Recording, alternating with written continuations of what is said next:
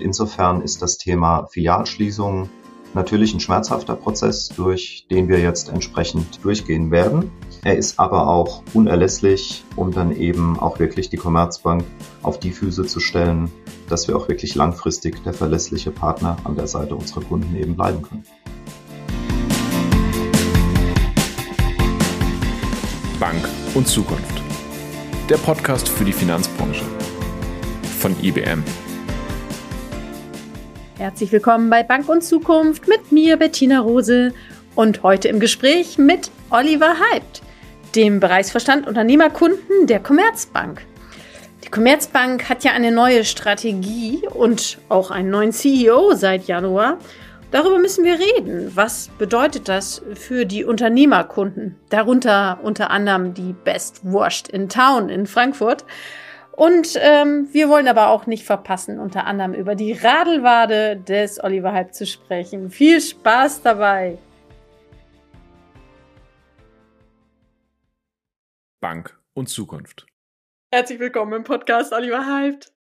Hallo Bettina, vielen Dank für die Einladung. Ich freue mich hier zu sein.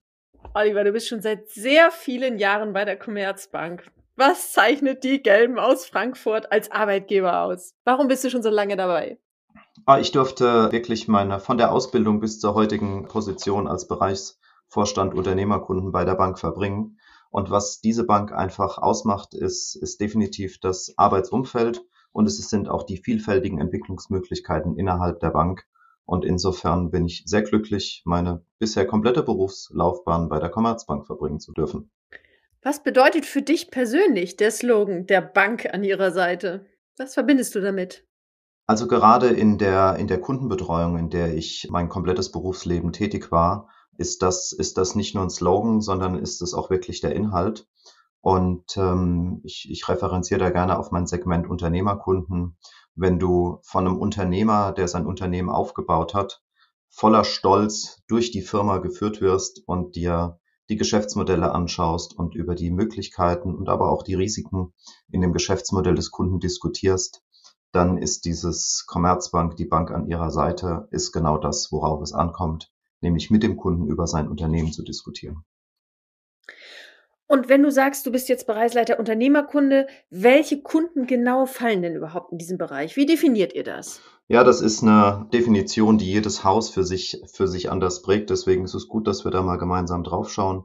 Wir definieren das Segment Unternehmerkunden für so, dass wir sagen, das sind alle selbstständigen Unternehmen, alle Selbstständigen und Unternehmen bis zum deutschen Mittelstand mit einem Umsatz von bis zu 15 Millionen Euro. Also das heißt, da ist der Freiberufler, der Arzt, die Rechtsanwälte, bis dann eben zum kleinen Mittelstand ist da alles mit dabei. Mhm. Und ähm, was unterscheidet dann das von den Firmenkunden in der Betreuung? Also wo, warum macht ihr genau da die Grenze jetzt bei diesen 15 Millionen? Also die, die Grenze haben wir da gesetzt. Wir haben uns angeschaut, was ist denn der Bedarf der Kunden, die wir betreuen. Und bei 15 Millionen Euro haben wir so eine, so eine Sollbruchstelle entdeckt, in dem, insbesondere in dem Thema Internationalität und Produktnutzung. Und daher haben wir uns entschieden, die Grenze bei 15 Millionen Euro zu ziehen. Wir schauen uns parallel aber dann natürlich auch noch an, ob der Kunde qua Geschäftsmodell andere Bedürfnisse in der Beratung hat. Also es gibt durchaus Kunden, die mit einem Umsatz von 20 Millionen Euro noch auf der Unternehmerkundenseite betreut werden. Genauso aber auch Kunden mit, mit 10, 12 Millionen Euro Umsatz, die zu Recht aufgrund der Komplexität auf der Firmenkundenseite betreut werden. Wichtig aber noch, du hast die, die Unterscheidung ja auch angesprochen. Im Unternehmerkundensegment betreuen wir nicht nur die Firma, also die geschäftliche Seite, sondern auch die private Seite des Unternehmers. Also wir betreuen den Unternehmer in seiner kompletten Sicht aus, aus der Bankperspektive. Und das ist nochmal ein ganz tolles und anderes Erlebnis, wenn du im Dialog mit dem Kunden bist. Hm. Unterscheidet sich da die Commerzbank von anderen Banken in der Betreuung? Nimmst du das so wahr? Ja, das, das nehmen wir schon wahr. Also wir sind insbesondere bei den, bei den Privatbanken sind wir die einzige Bank in Deutschland, die, die hier sowohl die private als auch die geschäftliche Seite aus einer Hand betreut. Das heißt, es gibt wirklich einen dezidierten Ansprechpartner für die Person des Unternehmers und wie ich eben schon ausführte, für beide Seiten. Und das ist dann eben ganz anderes Vertrauens- und Begleitungsverhältnis und dann sind wir wirklich die Bank an der Seite der Kunden. Gilt es dann für den Unternehmer alleine oder gilt es dann quasi für sein ganzes Konstrukt, also Ehefrau, Familie? So ist das dann eins oder wird das dann wiederum getrennt in die anderen sind dann Privatkunden? Also jetzt könnten wir mit einem sehr technischen Bankbegriff um die Ecke kommen. Das ist dann quasi der Verbund, ja. Und insofern, aber das ist genau das, was du beschreibst. Das ist dann wirklich die Familie des Unternehmers inklusive seines Unternehmens. Mhm. Wie haben sich denn die Anforderungen des Unternehmerkundens verändert in den letzten Jahren? Also ich glaube, da, da können wir von, von zwei, drei verschiedenen Perspektiven können wir da, können wir da drauf schauen. Natürlich haben wir grundsätzlich gesehen in den letzten Jahren, dass wir insbesondere bei den Unternehmen immer stärker an das Thema herankommen. Wir möchten und wir müssen das Geschäftsmodell unserer Unternehmen stärker verstehen. Also der, der qualitative Dialog mit dem, mit dem Unternehmen über die Liquidität, über die Risiken im Geschäftsmodell, als auch über die Erweiterungsmöglichkeiten, das hat sich schon intensiviert in den, in den letzten Jahren und hat auch zu einem qualitativ viel besseren Dialog geführt. Und der Turbo kam dann hier natürlich durch, durch Corona. Da haben wir einfach gemerkt, dass bei allen Kunden, bei denen wir einen sogenannten Hausbankstatus haben, also bei denen wir die, die Erstbankverbindung sind, mit denen wir im Optimalfall schon über die letzten fünf bis zehn Jahre intensiv kennen, den Kunden, und sich dann durch Corona ja, wie wir alle erlebt haben, über Nacht wirklich Geschäftsmodelle neu überprüft werden mussten und, und bisher angesetzte Planungen komplett über den Haufen geworfen wurden. Da hat es sich extrem ausgezahlt, einen Kunden über lange Zeit schon zu kennen und dann auch, um dann eben auch schnell und unbürokratisch mit Liquiditätshelfen einfach schnell überbrücken zu können. Und das ist so der, der Hauptwandel, der sich hier wirklich in den letzten Jahren vollzogen hat und eben durch Corona beschleunigt wurde. Hm, da würde ich gerne noch mal reingehen. Du hast vor einem Jahr schon im Handelsblatt gesagt, dass die Zahl der Corona-bedingten Kreditanfragen höher ist als in der Finanzkrise 2009. Wie hat sich das denn jetzt noch im Laufe des Jahres weiterentwickelt?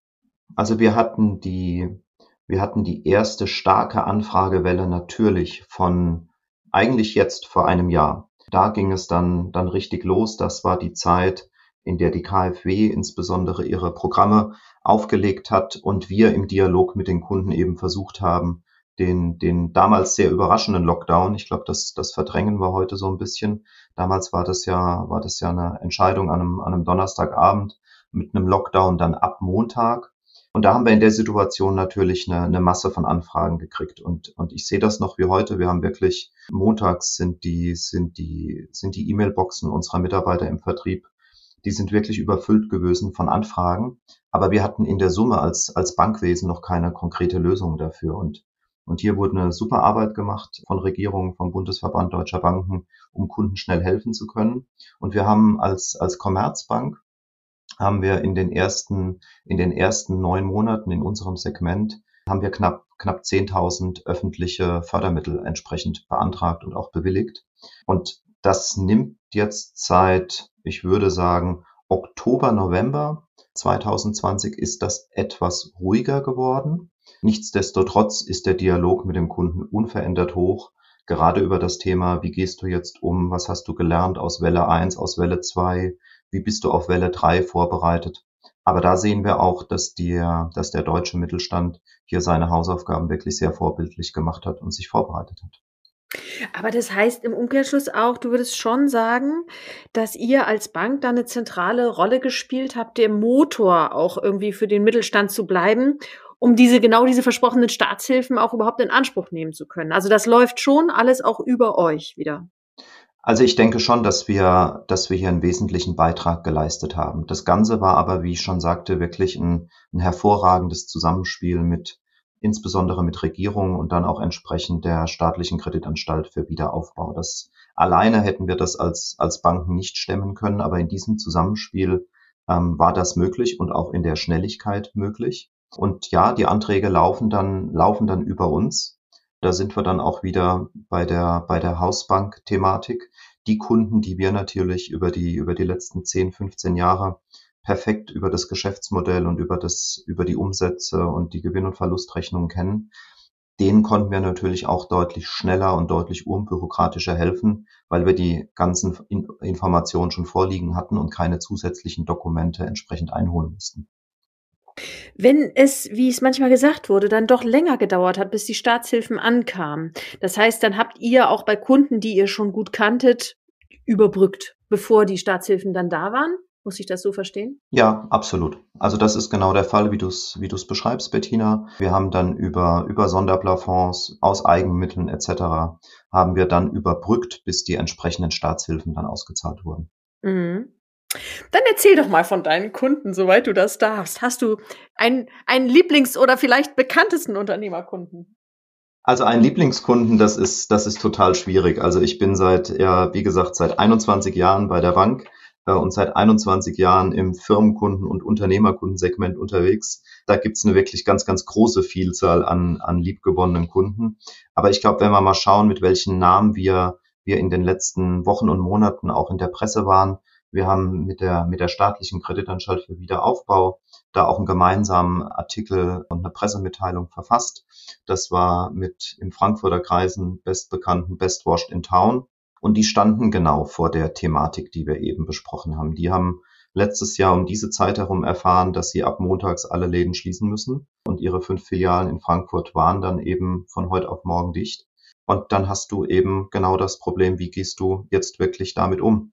Und da haben wir dann auch schnell entsprechend Liquidität zur Verfügung gestellt, ähm, haben dort auch erstmal für Ruhe gesorgt und dann konnten die Kunden sich in Ruhe sortieren, wissentlich, dass sie einen Liquiditätspuffer haben und dann auch sich mit den entsprechenden äh, Entwicklungen und den Hygienemaßnahmen auch dafür Sorge tragen, dass sie dann zumindest für Takeaway wieder öffnen konnten. Mhm. Ihr unterstützt ja auch Gründer bei der Finanzierung. Ähm, wie unterscheidet sich das Angebot von euch gegenüber dem Angebot von jetzt einem Venture Capitalist oder einem Business Angel? Wie muss man sich das vorstellen? Also der, der wesentliche Unterschied bei, bei Gründern ist insbesondere über die, über die Phase sozusagen, in der der Gründer sich befindet, zu dem Zeitpunkt, zu dem er dann auf uns, auf uns zukommt. Und ganz klassischerweise oder, oder ehrlicherweise alles rund um, du hast es angesprochen, Venture Capital oder, oder Business Angels. Das sind dann die ganz frühen Phasen, also die Seed oder teilweise sogar die Pre-Seed Phasen, wo es dann in der Finanzierung meist um um Eigenkapital geht, also eine wirkliche dann Beteiligung an dem, an dem Startup. Und auch sehr viel Know-how-Vermittlung steckt da oftmals noch mit drin. Das ist nicht der, der klassische Bankkredit, der, der hier zu, zu tragen kommt. Wir sind bei, bei dem Thema Gründer insbesondere mit der klassischen Commerzbank, also mit dem Unternehmerkundensegment, dann dabei, wenn es darum geht, dass bereits, ich würde sagen, etablierte Geschäftsmodelle, die schon einen ersten, ersten Schritt am Markt gemacht haben, dass wir die dann eben weiter finanzieren.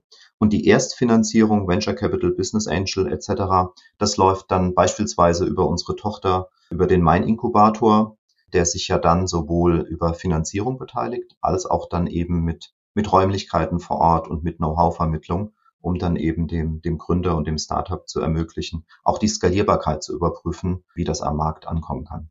Mhm. Aber Hand aufs Herz, macht das einen Unterschied für euch, wenn in der weiteren Finanzierung, wenn ähm, vorne in der Seed-Runde äh, ein Maschmeyer oder eine Judith Williams, um mal die prominenten Höhlen der Lö äh, Löwen der Höhle ähm, zu nennen, mit drin sitzen oder nicht? Also es ist immer positiv zu sehen. Also natürlich schaust du dir dann auch an, wer sind die Kapitalgeber. Und das hat dann im Prinzip so, ein, so einen kleinen Qualitätsstempel, würde ich das mal ausdrücken, hat das dann natürlich, äh, wenn die von dir benannten Namen drauf sind.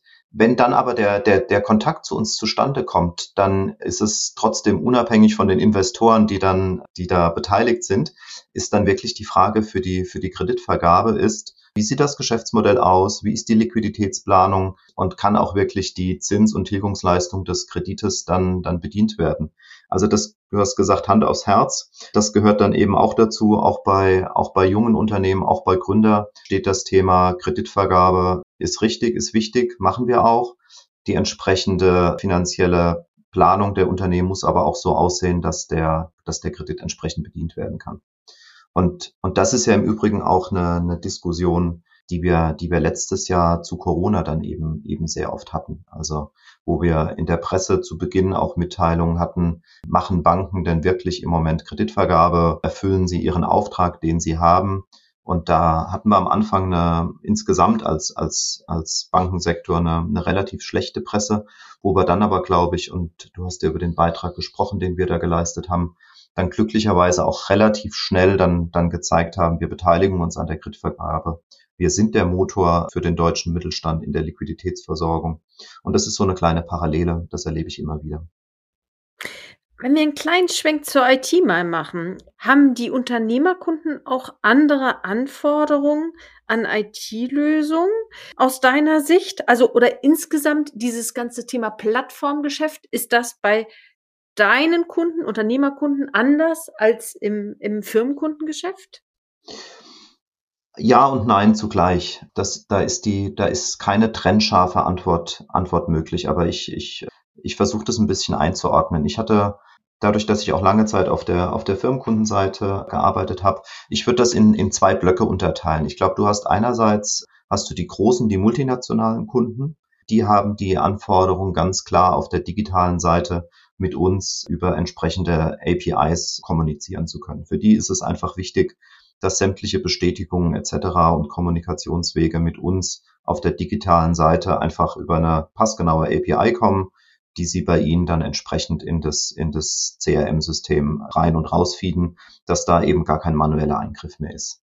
Wenn du dann in den, in den deutschen Mittelstand reinschaust, dann bist du eben, du hast das Thema Plattform angesprochen, dann bist du, bist du eher auf der Thematik drauf, dass die Plattform der, der Bank digitale Bank sein muss und entsprechende Elemente beinhalten muss. Also du brauchst dieses hybride Modell, die, die Betreuung, die persönliche Betreuung durch einen klar dezidierten Ansprechpartner. Aber du brauchst die digitale Seite für die sämtlichen Service-Themen, für die Selbstverwaltung, die der Kunde auch mal außerhalb der Zeit dann entsprechend tun möchte und dann aber auch für Zusatzservices, also der ganzen Themen rund um Ökosystem für, für Kunden und was können wir als Banken als zusätzliche Services noch unseren Kunden anbieten, um auch entsprechend gerade für den kleineren Mittelstand so wenige Schnittstellen wie möglich zu verursachen, dass er alles aus einer Hand bekommt. Hm. Das heißt, ähm, ihr sagt ja auf eurer Website, ihr wollt eine moderne Direktbank sein und gleichzeitig aber auch erstklassige persönliche Beratung bieten. Das, so wie du es jetzt beschrieben hast, würde das bedeuten für den Unternehmerkunden, dass er genau von beiden Angeboten profitiert, weil er beides tatsächlich nutzt. Ja. Traditionell. Welchen Einfluss haben dann die Filialschließungen auf die Unternehmerkunden? Also da sind wir natürlich in der, in der Strategiediskussion drin, die wir ja gerade kommuniziert haben vor wenigen Wochen. Und wir haben ja auch über das Thema, wie hat sich das Segment Unternehmerkunden oder grundsätzlich das Verhalten der, der Kunden in den letzten, in den letzten Jahren geändert. Und den Trend, den wir natürlich definitiv sehen, ist, dass das Verhalten der Kunden beispielsweise beim Weg in die Filiale, um mal das ganz klassische Beispiel zu nehmen, sehr, sehr stark verändert hat. Die Zugangswege sind hier definitiv digitaler geworden. Die persönliche Betreuung ist wichtig und bleibt wichtig und die werden wir auch zukünftig sicherstellen. Wir werden aber diesen Parallelweg digital natürlich immer weiter ausbauen und wir sehen auch, dass er von den Kunden nicht nur angenommen wird, sondern dass er eben auch, auch ganz klar, ganz klar gefordert ist. Und insofern ist das Thema Filialschließung natürlich ein schmerzhafter Prozess, durch den wir jetzt entsprechend durchgehen werden. Er ist aber auch unerlässlich, um dann eben auch wirklich die Commerzbank auf die Füße zu stellen, dass wir auch wirklich langfristig der verlässliche Partner an der Seite unserer Kunden eben bleiben können. Mhm. Die neue Strategie, die nehme ich gleich nochmal auf. Bevor wir dabei hinkommen, würde ich gerne eine kleine Schnellfragerunde mit dir durchführen, um nochmal kurz zu dir als Person zu kommen. Gut, du gerne. darfst ganz gerne kurz antworten, aber auch gerne lang, wie es dir in den Sinn kommt, ja? Jawohl. Also, Taunus oder Frankfurt? Oh, Taunus, eindeutig. Also, das ist, ich komme aus einem ganz kleinen 1400 Seelendorf aus der, aus der Pfalz und insofern immer Taunus, viel Wald, viel Natur. Und ich mag Frankfurt sehr, um jeden Tag ins Office zu fahren, bin aber auch froh, am Abend dann ein Stückchen Natur dann noch um mich herum zu haben. Pumper oder Jogger? Ähm, das ist eine schwierige Frage, ähm, weil es ist je nachdem, wen du fragst, sozusagen in meinem Umfeld würdest du würdest du zwei Antworten bekommen. Ich habe vor vor vor drei vier Jahren habe ich das Glück gehabt, über Freunde den Weg zu CrossFit zu finden. Äh, und das kombiniert beides. Also ein bisschen Pumpen, viel mit Gewichten, aber auch viele Laufeinheiten. Und das ist so eine schöne Kombination aus beidem. E-Bike oder Radelwade? Im Moment noch beides. Allerdings morgen wird mein E-Bike dann verkauft. Das übernimmt ein Freund von mir. Ich habe mir vor wenigen Wochen ein ein Gravel-Bike gekauft, die neue Verführung der, der Fahrradbranche, ohne, ohne E, ohne Motor. Und das ist so toll und so schnell, kein Motor mehr. Erklär mir das, was ist das?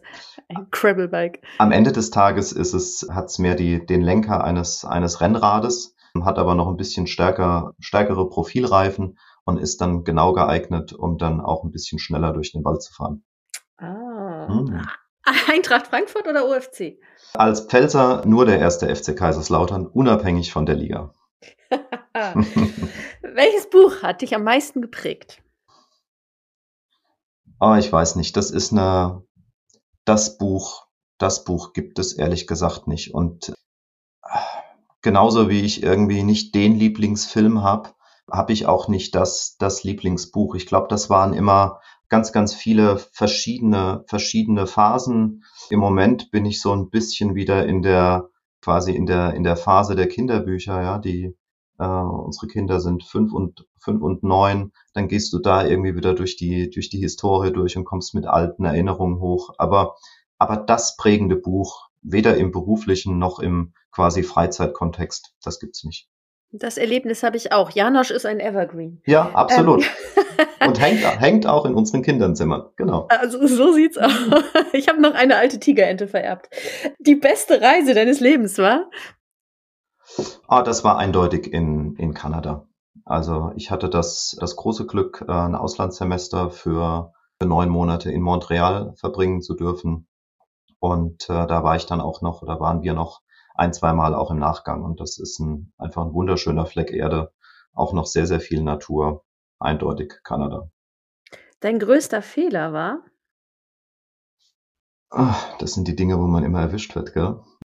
Aber ich glaube auch hier, es gibt nicht den, den wesentlichen Fehler. Aber ich glaube, wenn man, wenn ich im Nachhinein, und das, das gehört schon dazu, wenn ich mir überlege, zu welchen Zeitpunkten ich gerne mal irgendwie das Komplettportfolio veräußert habe, weil ich dachte, so jetzt kommt der Abschwung, dann bin ich da oftmals viel zu früh raus, dann irgendwann später wieder rein. In der Summe alles gut gegangen, aber ich glaube, mit Blick auf Finanzen war das so eher der Fehler, oftmals zu früh der, der Pessimist gewesen zu sein. Was vermisst du am meisten durch die Pandemie? Also im privaten Umfeld ist es definitiv der, der Kontakt zu, zu Familie, zu Freunden. Das ist, das ist eindeutig das. Also ich beschwere mich nicht über, über über zu viel Arbeit oder ich ähm, habe unverändert die, die Position, ich habe keine Kurzarbeit, also von daher ist alles gut. Wir haben auch im privaten Umfeld absolut Glück, dass wir toi toi toi keine, keine Corona-Erkrankungen bisher hatten und ich hoffe, es bleibt so. Was aber einfach fehlt, ist, ist Menschlichkeit und das ist egal, ob es im, im Büro oder im privaten Umfeld ist, einfach mal wieder äh, liebgewonnene Leute zu sehen und, und unbeschwert zu lachen und Zeit zu verbringen und auch die Enkelkinder mal wieder mit gutem Gewissen bei Oma und Opa abgeben zu können, das fehlt eindeutig. Wenn du auswandern würdest, wohin würdest du gehen? Also Kanada wäre da natürlich ganz hoch im Fokus. Es könnte aber auch in Österreich irgendeine abgelegene Berghütte sein. Eins von beiden. Und zum Schluss kommen wir nochmal wieder zurück nach Frankfurt. Was ist die Lieblingssoße bei Best Washed in Town? also mir war klar, dass die Frage kommt. Ich muss, da muss ich aber, also spätestens hier muss ich komplette Enttäuschung vorleben. Ähm, ich habe selbst keine Erklärung dafür, aber das muss ein traumatisches Erlebnis in meiner Kindheit sein. Mit Wurst obwohl ich kein Vegetarier oder irgendwas bin, habe ich es nicht. Also insofern kann ich euch leider mit Schärfergraden von Best Washed in Town kann ich euch keine Auskunft geben. okay. Kommen wir wie versprochen nochmal zurück zur Strategie. Das ist natürlich ein aktuelles Thema, weil unter Herrn Kotzbauer jetzt ja gerade auch eine neue Strategie ausgerufen wurde. Was macht die neue Strategie erfolgreicher als die alte? Also ich habe es eben schon, schon ein bisschen angesprochen. Michael Kotzbauer hat die, hat die Strategie für die, für die Firmenkundenseite ja entsprechend ausgerufen und wir haben unsere Seite über, über Sabine Schmidroth dann für die Privatkundenseite kommuniziert. Und wenn wir beide Strategien zusammennehmen und, und die sind ja auch einheitlich logischerweise verarbeitet worden, äh, und haben eine gemeinsame Stoßrichtung, dann sind es so zwei, drei Themen, die sich da, die sich durchziehen. Das eine, über das hatten wir schon gesprochen, nämlich die, die Reduzierung der Filialen aufgrund der, aufgrund der veränderten Kontaktwege dann eben der Kunden mit dem Ziel, unverändert der verlässliche Partner an der Seite unserer Kunden dann zu bleiben. Und das übergreifende Thema ist, wir fokussieren alle Bereiche der Bank dann eben auf, auf maximale Effizienz. Und das ist auch wichtig, das im heutigen Umfeld zu tun. Denn der ganze Bankensektor ist, ist geprägt von, von unverändert Kostendruck, von Niedrigzinsphase. Da musst du einfach mehr denn je auf das Thema Effizienz dann eben schauen. Nichtsdestotrotz, wir bleiben als Commerzbank, als Großbank in den allerwichtigsten Märkten vertreten und das ist auch weiterhin die Stärke der Bank. Wir betreuen alle Kunden, vom Privatkunden über den Unternehmerkunden bis hin zum deutschen Mittelstand und dem internationalen Kunden. Wir haben weiterhin das komplette Know-how in der Bank. Wir schärfen das jetzt und schauen nochmal genau darauf, welchen Anspruch unsere Kunden an uns haben. Und wenn wir das alles so umsetzen, wie wir uns das vorgenommen haben über die letzten Monate, dann wird die Commerzbank definitiv so stark und leistungsfähig aufgestellt sein, dass sie auch als eigenständige Kraft weiterhin am deutschen Bankenmarkt sehr gut vertreten sein wird. Hm. Äh, du hast Effizienz angesprochen. Der Knof hat in der neuen Strategie von einer, Zitat, erfolgsorientierten und Leistungskultur gesprochen. Wie, was, was ist damit gemeint und wie setzt ihr das jetzt um? Oder nehmt ihr insgesamt auch eine andere Stimmung jetzt wahr mit dem neuen CEO? Also Manfred ist seit, seit Januar an Bord ähm, und natürlich nehmen wir hier eine ganz andere Stimmung wahr. Die Kommunikation ist intensiver geworden im Haus, also positiv intensiver. Die, die, die Zyklen, in denen wir entsprechend uns über Strategie austauschen, sind deutlich reduziert worden. Sie ist offener geworden. Und das Thema Leistung und Erfolg, was, was angesprochen wurde und was du auch erwähnt hast, was wir damit dann eben meinen und wie, wie ich es auch im Alltag erlebe, ist in jeder Strategiesitzung, in, in der wir leider meist virtuell aktuell zusammenfinden, geht es immer um die Thematik, was auch richtig ist. Was bringt es dem Kunden? Was bringt es uns als Bank und wie bekommen wir die beiden Ziele miteinander vereint? Also das, was ich da sehe, ähm, stimmt mich, stimmt mich sehr freudig. Ähm, und das ist absolut der richtige Weg. Und das erste Quartal mit der neuen Strategiediskussion ist jetzt, ist jetzt vergangen. Die Umsetzung geht weiter. Äh, und das ist genau auf dem Weg, auf dem wir auch sein müssen. Ihr habt euch schon ein bisschen länger, ich glaube ein Jahr ist es her, ähm, aber neu aufgestellt nach dem Spotify-Modell, also im, in einer Clusterorganisation mhm. mit agilen Teams.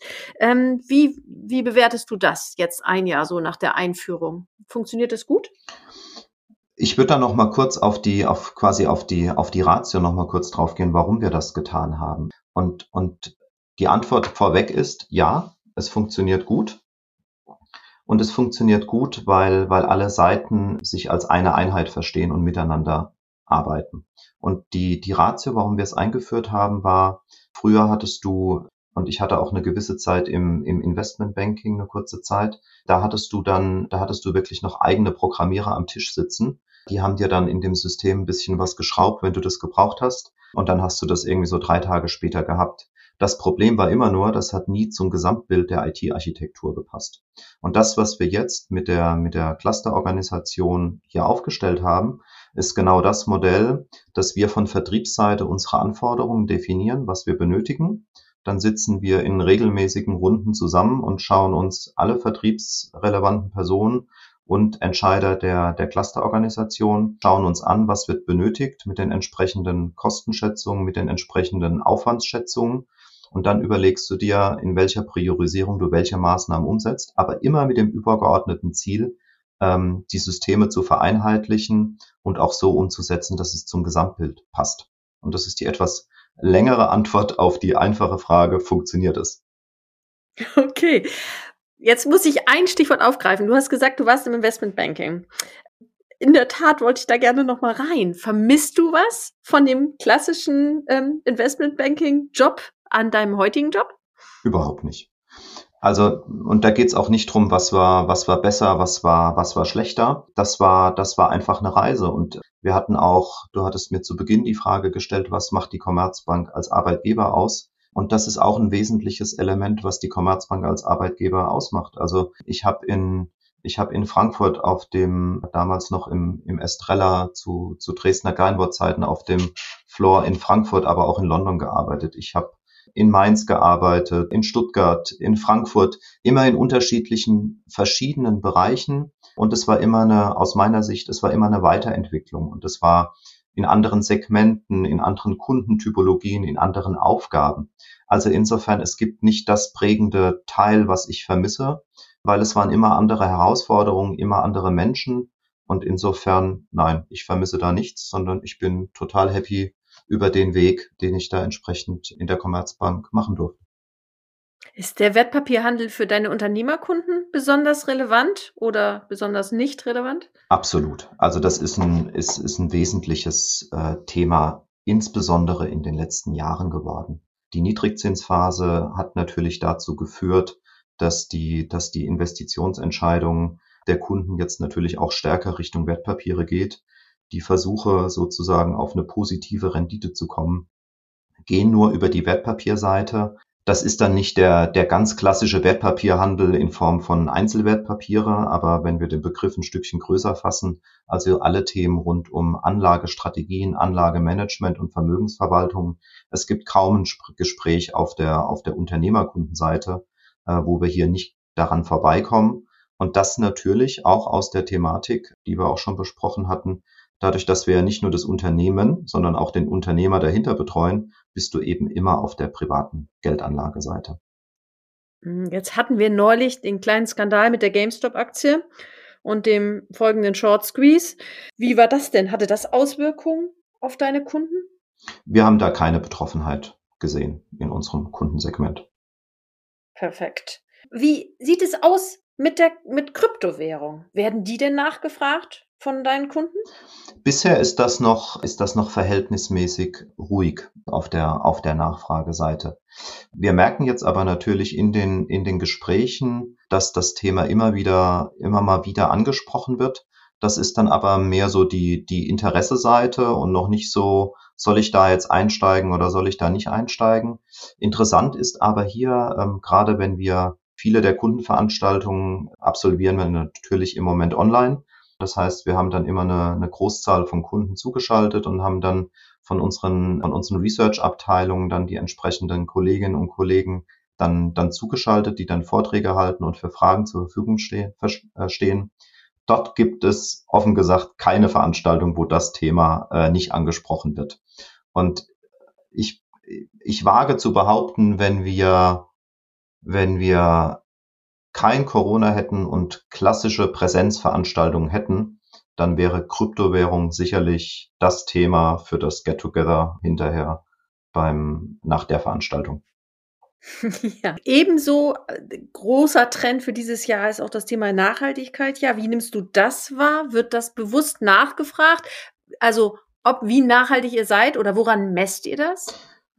Also, Nachhaltigkeit hat, hat ganz viele verschiedene Perspektiven und ich erlebe das, ich erlebe das jeden Tag in unserem, in unserem Segment. Einerseits, das hast du angesprochen, es gibt Kunden, die fragen natürlich nach, was macht denn die Commerzbank mit Blick auf Nachhaltigkeit? Und da geht's dann natürlich, da geht's los bei Gebäudemanagement, bei Strombezug, es geht weiter bei Reduzierung von Papierversand, es geht um Bankwagenrichtlinie. Das sind alles die Themen, über die du natürlich da relativ schnell dann drankommst und natürlich auch, wen finanziert man noch entsprechend als, als Commerzbank. Das ist die eine Seite, die die Kunden nachfragen. Die andere Seite ist, Kunden interessieren sich verstärkt für das Thema nachhaltige Geldanlage. Das ist von dem Trend in Anführungszeichen. So vor sieben, acht Jahren wurde mal danach gefragt, dann wurde noch die Rendite verglichen, aber dann wurde der Abschluss dennoch nicht getätigt.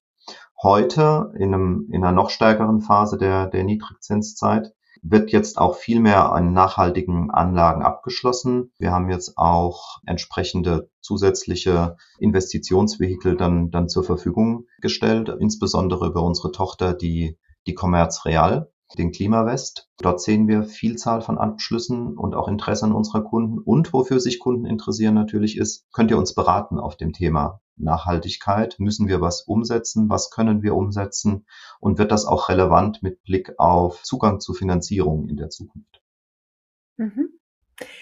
Zum Abschluss würde ich gerne nochmal auf die Commerzbank im Allgemeinen mit dir sprechen. Ihr habt ja schon noch ein paar Challenges vor euch. Also Personalabbau ist sicher ein ständiges Thema, das auch weiter da ist. Was wünschst du dir persönlich für die Commerzbank? Also ich wünsche mir, dass wir die Strategie, die wir, die wir jetzt aufgestellt haben, konsequent und entsprechend schnell dann auch umsetzen, so wie wir uns das im, im Management vorgenommen haben. Denn ich bin da zutiefst von überzeugt, dass dieses äh, Zusammenspiel der, der hybriden Betreuung einfach, einfach das Modell ist, was uns auf solide Füße auch ertraglich dann entsprechend stellt. Das, das, das Zielbild ist das, was wir als, als Commerzbank benötigen. Der, hin, der Weg dorthin, du hast es angesprochen, der ist steinig und der, der hat, ähm, der hat, wird schwierige Passage innebehalten. Aber wir können dadurch sicherstellen, wir bleiben an den Kunden dran, wir bleiben im Dialog mit den Kunden und stellen genau unseren Kunden das zur Verfügung, ähm, was sie auch nachfragen. Und wir sind auch nach der Strategie, nach Umsetzung der Strategie immer noch in der Fläche sehr gut für unsere Kunden präsent. Wir sind das sowohl für die Privatkunden als auch für den kleinen Mittelstand. Wir sind es aber auch für die internationalen Kunden und alle Kunden können weiterhin die komplette Stärke der Commerzbank nutzen. Insofern den größten Wunsch, den ich mir den ich mir für die Commerzbank setze, und das ist das, was wir selbst beeinflussen können, ist, dass wir den Weg hier konsequent und fair gehen und den Wunsch, den ich nicht im Griff habe, ist natürlich, dass die Zinsen steigen. Aber das wünschen wir uns alle. Und ganz konkret, soweit der Blick in die Glaskugel das zulässt, äh, wo siehst du die Commerzbank in fünf Jahren? Du meinst die, die klassische Frage der, der Personalabteilung. Wo sehen Sie, wo sehen Sie sich in, wo sehen Sie sich in fünf Jahren? So? also in fünf Jahren sehe ich uns mit einer umgesetzten Strategie in einer positiven Gewinnzone. Wir haben es in fünf Jahren geschafft, die, die Comdirect so hervorragend in das Unternehmen zu integrieren, dass unsere Prozesse wirklich komplett durchdigitalisiert sind, dass unsere Kunden entscheiden können, gehe ich den, den Zugang zur Bank über die Filiale, gehe ich sie über meinen persönlichen Betreuer oder mache ich das online oder aber drücke ich online auf den Knopf und bekomme den bekomme meinen persönlichen Parader per Videotelefonie zugeschaltet. Das sind die wesentlichen Elemente aus Kundensicht, volle Produktabdeckung und perfekte Betreuung durch Ihren persönlichen Betreuer. Das ist mein Blick auf die Commerzbank in fünf Jahren. Großartig. Ich werde dich nicht fragen, wo du dich in fünf Jahren siehst, denn Danke. ich habe jetzt dieses Bild einer unfassbaren Radelbahn vor mir, die in den fünf Jahren noch weiter größer werden wird. Und das behalte ich jetzt einfach so für mich. Was? Oliver, ich danke dir ganz herzlich für das Gespräch. Das hat Spaß gemacht. Das sehe ich genauso. Das hat Spaß gemacht. Lieben Dank, Bettina. Dieser Podcast wurde für Sie vom IBM Banking Team präsentiert. Bank und Zukunft erscheint alle zwei Wochen, jeweils am Dienstag mit einer neuen, spannenden Folge. Vergessen Sie daher nicht, unseren Podcast zu abonnieren und folgen Sie uns auf unseren Social-Media-Kanälen. Sie finden uns auf allen gängigen Portalen. Die Links dazu stehen in der Beschreibung. We love banking.